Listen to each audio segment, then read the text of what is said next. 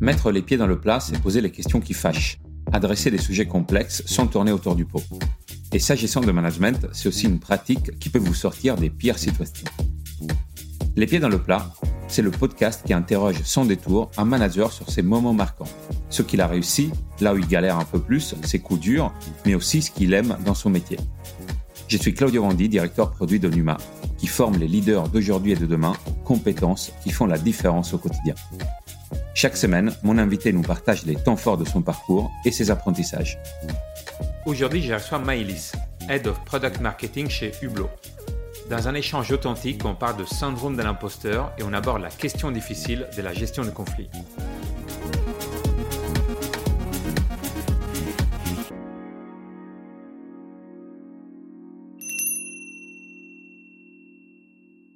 Bienvenue Maïlis, je suis très content de parler management avec toi aujourd'hui à travers de tes expériences en tant que manager d'équipe marketing, notamment en tant que Head of Product Marketing chez Hublot, une plateforme qui facilite le recrutement et le remplacement des soignants. D'habitude, j'essaie de dresser le portrait robot des managers que je reçois, mais aujourd'hui, j'ai envie de changer un peu.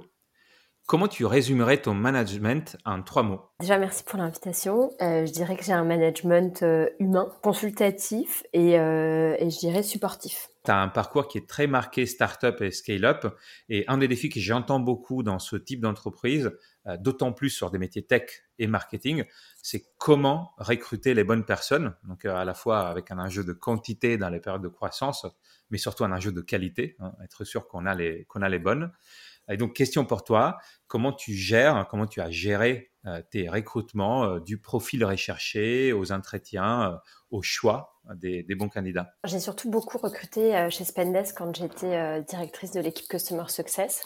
Donc la première chose hyper importante, c'est que je, je, fais, je faisais ce qu'on appelle une scorecard, c'est-à-dire que tu dresses un, un besoin hyper clair. Donc, c'est quoi ton, vraiment ton besoin et donc les compétences que tu attends de la personne que tu recrutes pour avoir le moins de, on va dire, de flou ou de d'interrogation dans, dans, tes process de, de recrutement? Au-delà de tous ces process et de toutes ces choses un peu cadrées, euh, même si on a euh, cette scorecard avec un ensemble de compétences et de critères très objectifs, je pense qu'il faut aussi faire euh, confiance à un moment donné dans le recrutement à son intuition.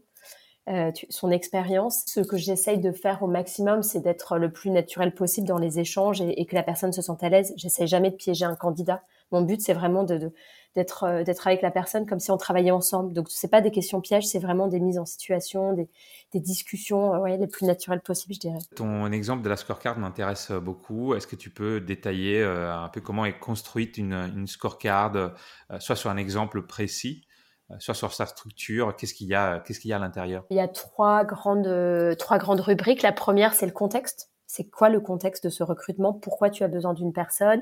Est-ce qu'il y a des compétences en interne? Donc, euh, le, si je prends l'exemple de, euh, d'un recrutement d'un customer success manager, le contexte, ça peut être euh, la croissance du portefeuille de clients, la croissance de l'entreprise qui nécessite plus d'accompagnement, ou ça peut être d'ailleurs, si c'est un nouveau métier, le fait qu'on qu'on réorganise l'équipe, qu'on a besoin de nouvelles compétences. Euh, donc, euh, donc voilà. la deuxième chose, c'est quelles compétences en fait et quel profil on attend euh, par rapport à, ce, à ce job. Donc ça force aussi, je trouve, à se poser les bonnes questions et à être le plus spécifique possible. Donc c'est assez classique, mais à la fois des hard skills et des soft skills. Et la troisième chose, c'est plus ensuite le, le, process. Donc avoir un process super clair, parce que ça m'est déjà arrivé de, de, gérer des recrutements où en fait le process en amont il n'est pas très clair et donc euh, on ne sait pas exactement qui va rencontrer à quel moment et, euh, des questions en fait avoir défini pour chacune des compétences que tu veux évaluer, quelles sont les questions que tu vas poser en face? Comme ça, ça te permet d'avoir un process uniformisé et euh, d'évaluer, je dirais, les candidats de la manière la plus équitable possible et de pas de pas avoir des questions différentes en fonction des candidats qui font que tu les as pas évalués sur les mêmes sur les mêmes critères. Tu parlais aussi d'intuition et de de jouer aussi l'entretien de manière très naturelle, donc en parlant de, situations quotidiennes ou en portant euh, des exemples de, choses que vous allez faire ensemble. Donc euh, de commencer d'une certaine manière à travailler ensemble, à tester la manière dont vous pourriez travailler ensemble pendant l'entretien. La part d'intuition, sur quels aspects ça porte et disons sur quel sujet tu fais confiance à ton intuition et sur quel autre tu sais qu'il faut que tu fasses attention à pas trop faire confiance justement à, à ton intuition De façon assez euh, binaire, euh, ce qui est du domaine des hard skills euh, et qui doit être vérifié par, un cas ou des questions spécifiques, euh, je peux pas trop faire confiance à mon intuition. J'ai besoin vraiment de le vérifier avec des questions spécifiques ou ou, euh, ou, un cas. Je fais relativement confiance à mon intuition quand il s'agit de, de, de, par exemple, de est-ce que je projette cette personne dans l'équipe? Est-ce que mmh. si j'imagine, est-ce que si je prends les personnalités actuelles euh, la vibe entre guillemets même est-ce que je la projette cette personne ou pas? Est-ce que je la projette dans la boîte? Donc évidemment le but c'est que l'intuition elle soit objectivée le plus possible. Donc tu vas poser des questions tu as un entretien de fit un entretien culturel par rapport aux valeurs. Donc on essaye au maximum ça de l'objectiver. Mais il y a un moment donné où sur la projection de cette personne dans le cadre je, je trouve que c'est très intuitif. Ou euh, quand tu recrutes sur des profils qui sont euh, par exemple en, en en contact direct avec un client, tu sens aussi toi comment cette personne elle t'a fait sentir? Comment est-ce que euh, tu tu vois tu au contact de cette personne toi tu t'es senti comment tu l'imagines? Euh, donc tu vois tu peux poser des questions mais à un moment donné où c'est un peu du, feeling. Et, euh, et, ça je trouve que il faut l'accepter mais juste essayer de rationaliser assez de choses à côté. Tu sembles bien aimer ces, phases de recrutement d'interaction avec l'équipe de se projeter dans le comment on va travailler ensemble euh, quelles sont les autres euh, activités? C'est une question que j'aime bien poser au début des échanges. Quelles sont les autres activités dans lesquelles tu t'épanouis et tu, sens que tu apportes de la valeur en tant que, manager? J'aime plutôt bien, par exemple, euh, les moments, je sais pas, de revue semestrielle ou trimestrielle en fonction, où je trouve que c'est un, bon moment pour à la fois la personne qui, qui fait sa propre revue et le manager et d'ailleurs et les personnes autour parce que ça concerne un peu tout le monde. J'aime bien ce moment où on fait un point d'étape où on regarde l'historique, on fait un point sur euh, évidemment les trucs classiques de euh, des, forces, des points de, de tu vois d'amélioration, etc. Mais aussi j'aime bien ces moments dans lesquels euh, j'aide des personnes. Je dis ça, c'est surtout sur des personnes peut-être plus juniors, mais à se projeter, à, à réfléchir, à, c'est ça que j'entendais aussi par management un peu sportif ou sponsor, mmh. c'est aussi aider la personne à se poser les bonnes questions. Une autre situation que j'aime bien gérer, ou en tout cas bizarrement peut-être qui m'amuse un peu, c'est tu, vois parfois tu, sens en fait euh, je pense que j'ai une bonne intuition je, tu sens des conflits entre des personnes de ton équipe et euh, d'autres équipes ou entre différentes personnes. Je pense que j'ai de la valeur dans ces situations là euh, d'aider à c'est presque un rôle de médiateur. Donc peut-être que c'est plus mon rôle de manager et c'est juste un rôle d'être humain dans une entreprise mais d'aider les différentes parties à, à, à, se questionner et à comprendre en fait, euh, ok, on s'est pris la tête sur tel projet. Euh, là, j'ai l'impression, tu vois, il y a une personne de mon équipe qui va me dire, j'ai l'impression que telle équipe, telle personne est incompétente, elle n'a rien compris. Tu vois, aider à déjà faire descendre la pression, faire prendre un petit peu de, de hauteur et de recul et, et, questionner et les aider à se mettre à la place les uns des autres et poser les choses. Et souvent, ça, enfin c'est de la psychologie un peu de comptoir, mais souvent ça aide de, comprendre pourquoi la personne en face réagit comme ça et, euh, de, que chacun puisse euh, étiqueter ses propres peurs ou, stress dans une situation pour, la résoudre. Et euh, c'est un cas que j'ai rencontré par exemple cette année où il y a une situation qui prenait des proportions démesurées. En fait, on s'est posé et, on a réussi à décortiquer les choses. Je pensais un peu décortiquer dans ces cas-là. Concrètement, dans, ce cas que tu citais, comment tu as fait? Tu travailles avec les deux personnes indépendamment, euh, tu gères un moment de rencontre où tu joues vraiment la médiatrice dans, ce cas-là. Euh, comment tu l'as fait dans ce, dans ce cas concret? Je, vais prendre une, situation concrète. Une personne de mon équipe qui, euh, en point hebdomadaire, me remonte justement un conflit, une insatisfaction, une frustration par rapport à quelqu'un ou une équipe. La première chose, c'est de lui demander déjà comment moi je peux l'aider, parce que parfois la personne en fait m'exprime ça, elle a juste besoin d'être écoutée, mais elle n'a pas besoin d'aide. Mmh euh, donc, est-ce que je peux l'aider?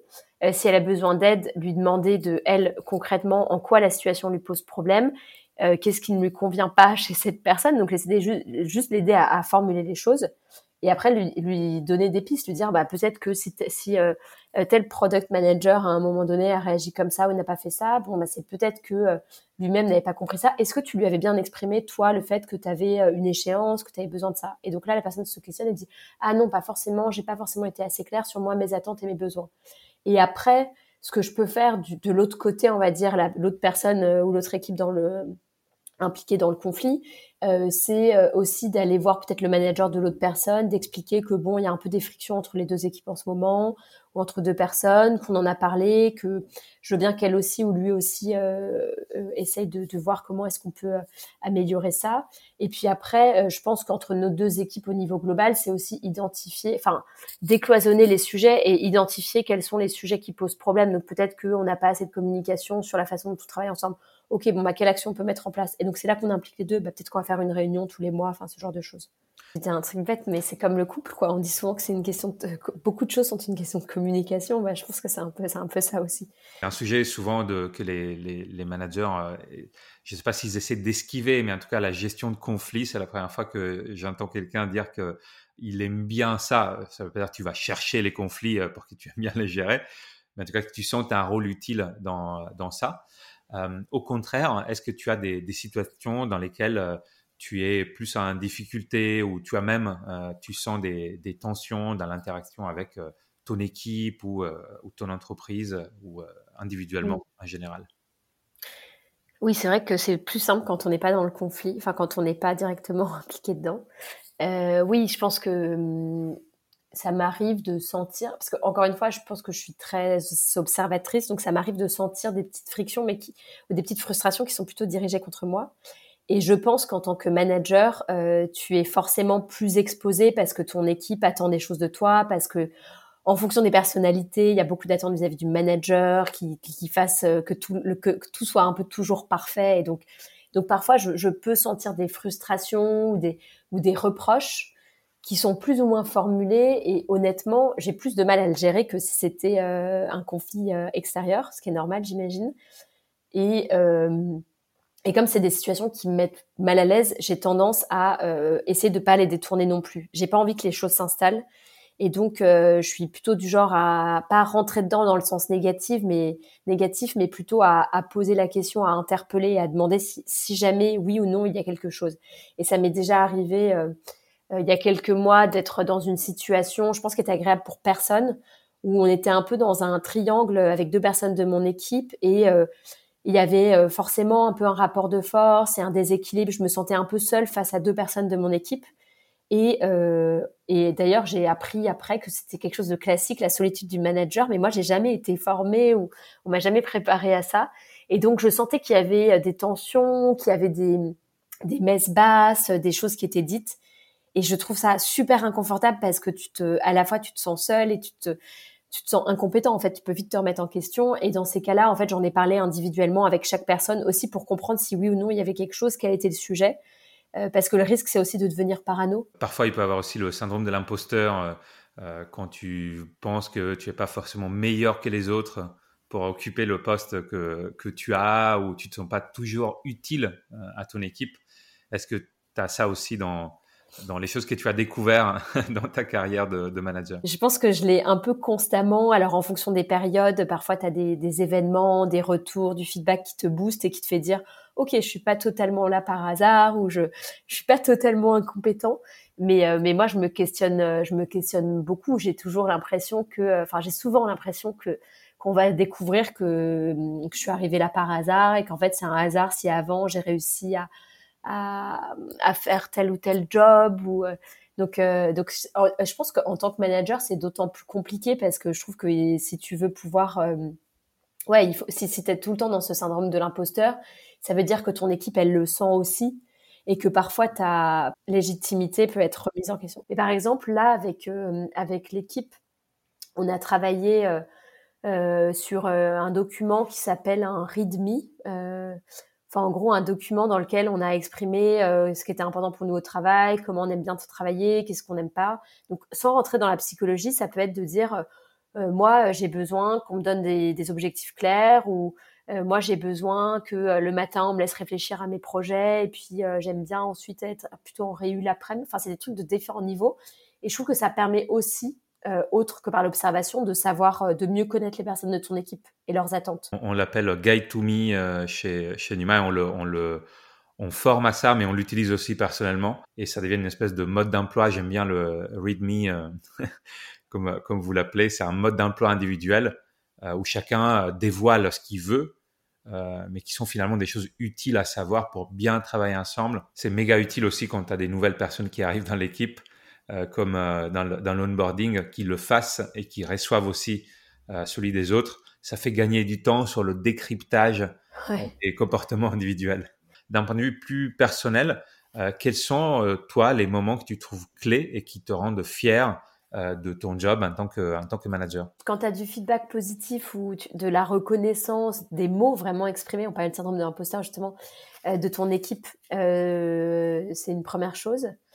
Je trouve que voir, voir des personnes de l'équipe s'épanouir dans leur rôle, être, prendre toute leur place et, être plus sur le devant de la scène, parce que moi, je préfère que ce soit eux. Enfin, moi, je suis plus là en, support, euh, de voir que ouais, chacun se sent à sa place et se développe et, et, progresse et tout ça, je trouve que, enfin, je trouve que c'est, enfin, c'est un truc hyper important. Moi, j'ai surtout travaillé dans des startups scale-up et j'ai des amis dans des plus grosses boîtes qui me disaient que, euh, en gros, euh, ils avaient très peu de crédit pour ce qu'ils faisaient et que souvent c'était leur boss, leur manager qui présentait leur travail. Euh, bah, à différentes occasions et, c'est vrai que moi je suis dans des structures où enfin j'étais dans des structures où c'est moins le cas et euh, oui, pour moi, c'est super important que ce soit la personne qui a travaillé sur un sujet qui le présente, que ce soit sa voix.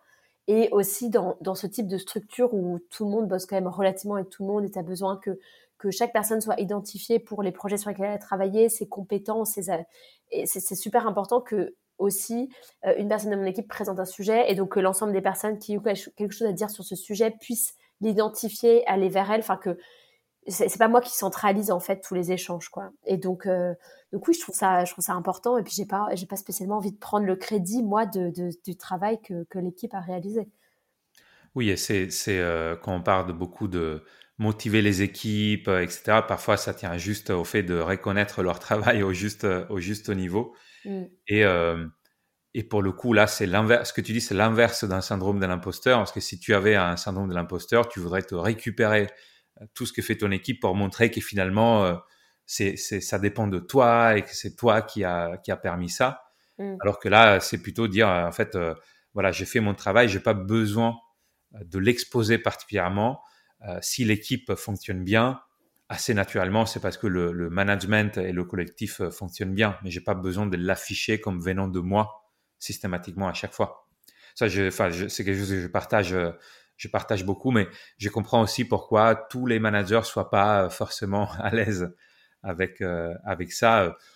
Sur le côté plus grande entreprise, il y a aussi euh, un aspect politique interne mm.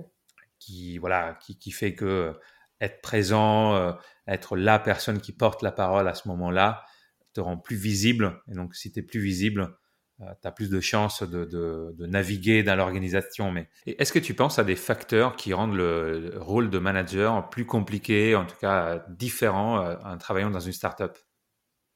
Une des choses qui me vient en tête, c'est que quand tu es dans des startups, en général, tu es tu as une certaine proximité entre les gens, tout le monde se tutoie, euh, tu vois, parfois tu as des startups qui disent on est tous une famille, donc euh, voilà. Et donc euh, tout ça fait que je trouve que la frontière entre le rôle de manager, le rôle de un peu collègue, de pote est parfois un peu flou et, ça rend plus compliqué, bah, notamment quand il y a des situations difficiles et du feedback par exemple négatif à faire, ça rend plus, ça rend plus difficile ce type de, de, ouais, de situation là.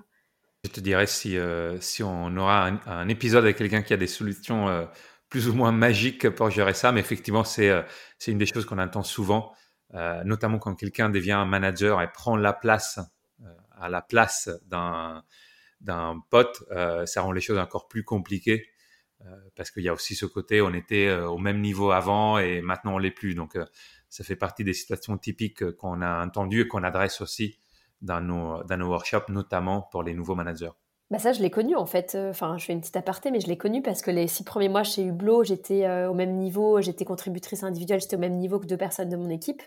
Et puis, je suis passée manager euh, donc au bout de six mois. Et donc, en effet, euh, ça, change pas mal de choses. Et, je pense qu'il faut accepter aussi que ça que ça, peut, puisse pas être comme avant. Et, déjà, ça, c'est une première, euh, une première chose à se dire. Merci beaucoup, Maëlys. Je pense qu'on a, traité, euh, a traité pas mal de sujets. Je voulais te remercier pour ta, transparence et ton honnêteté. On a, traité quand même des sujets qui sont pas faciles. La, résolution de conflits, le, syndrome de l'imposteur. Donc, merci de les avoir évoqués, de nous avoir partagé ton expérience sur ça. J'ai trouvé que c'était un échange très authentique et merci d'avoir cité des cas concrets autour de ça parce que souvent, on en parle de manière très abstraite. Donc, c'est top d'avoir des exemples vécus de ta part. Merci beaucoup. Merci, je suis contente d'avoir qu'on ait eu cette discussion et que tu rebondisses aussi euh, sur certaines sur certains points. Euh, je, trouve que c'est un échange très intéressant et, euh, j'ai hâte d'écouter aussi les autres épisodes et les autres voix parce que ça fait du bien en tant que manager quand on se sent un peu seul face à des sujets de d'entendre d'autres voix raconter, expliquer, proposer des idées. Donc donc hâte de pouvoir écouter la suite.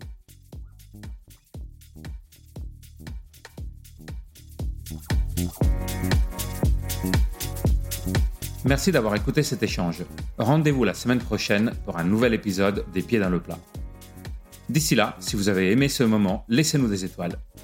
Et si vous avez des anecdotes à raconter ou que vous voulez renforcer vos compétences en management et leadership, écrivez-moi à claudio-v at numa.co.